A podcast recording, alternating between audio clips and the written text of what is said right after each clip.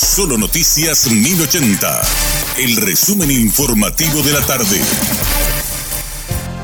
Hola, soy Richard Doñanes y este es el resumen informativo de la tarde. Miles de máquinas de votación y maletines electorales que partieron hacia el Alto Paraguay llegarán entre mañana y el jueves mientras en la justicia electoral sigue la carga de otro contingente y la mayor logística electoral saldrá en la mañana del miércoles. El informe de Emilce Aponte. La carga de la mayor cantidad de máquinas de votación y maletines electorales se realizó este martes para lo que será el principal traslado de equipos electorales al interior del país, que será a las 8 de la mañana de este miércoles, rumbo a ocho departamentos del país, Alto Paraná, Concepción, Caguazú, San Pedro, la zona de Ñembucú, Canindeyú, Boquerón y Presidente Ayes. Para reforzar la seguridad, los equipos electorales son dirigidos por efectivos militares y escoltados por policías de cada jurisdicción. El jueves partirá otro grupo de camiones a los departamentos de Paraguarí, Misiones, Guairá, Cordillera, Casa, Payamambay. El viernes será la zona de Central y el sábado los locales de votación de Capital. Ese mismo día, el sábado a las 3 de la tarde, todas las máquinas de votación deberán estar interconectadas para la prueba oficial del sistema electrónico a nivel país. Emil Aponte.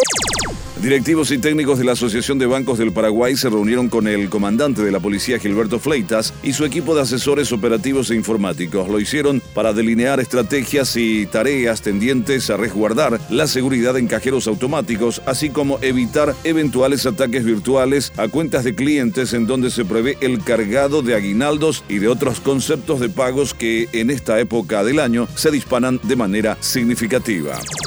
La representante de la organización Cuñá Guaraní, María Luisa Duarte, señaló este martes que el presunto asesino de la nativa de 13 años debe ser condenado a la pena máxima y exigió que el caso no quede en la nada. El sospechoso ya fue imputado por la fiscalía. Duarte indicó que el presunto autor del crimen no es de la comunidad indígena y tiene 26 años, por lo que debe asumir las consecuencias de lo cometido y destacó que tampoco se puede dejar de lado la responsabilidad de los padres atendiendo que la víctima fatal es una menor.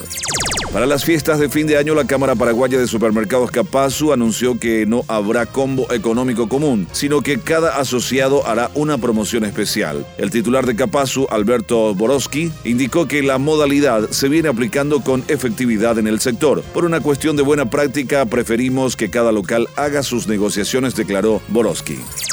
Un joven que tenía intenciones de viajar a Filipinas fue detenido por agentes de la Senad en el aeropuerto Silvio Petirosi. Esto luego de descubrirse en su poder una carga de cocaína que había sido impregnada en toallas. Blas Ramón Agüero Vera, de 32 años, fue detenido este martes cuando se encontraba a la espera de abordar un vuelo en la principal estación aérea. La carga tenía un peso de poco más de 13 kilos de la droga.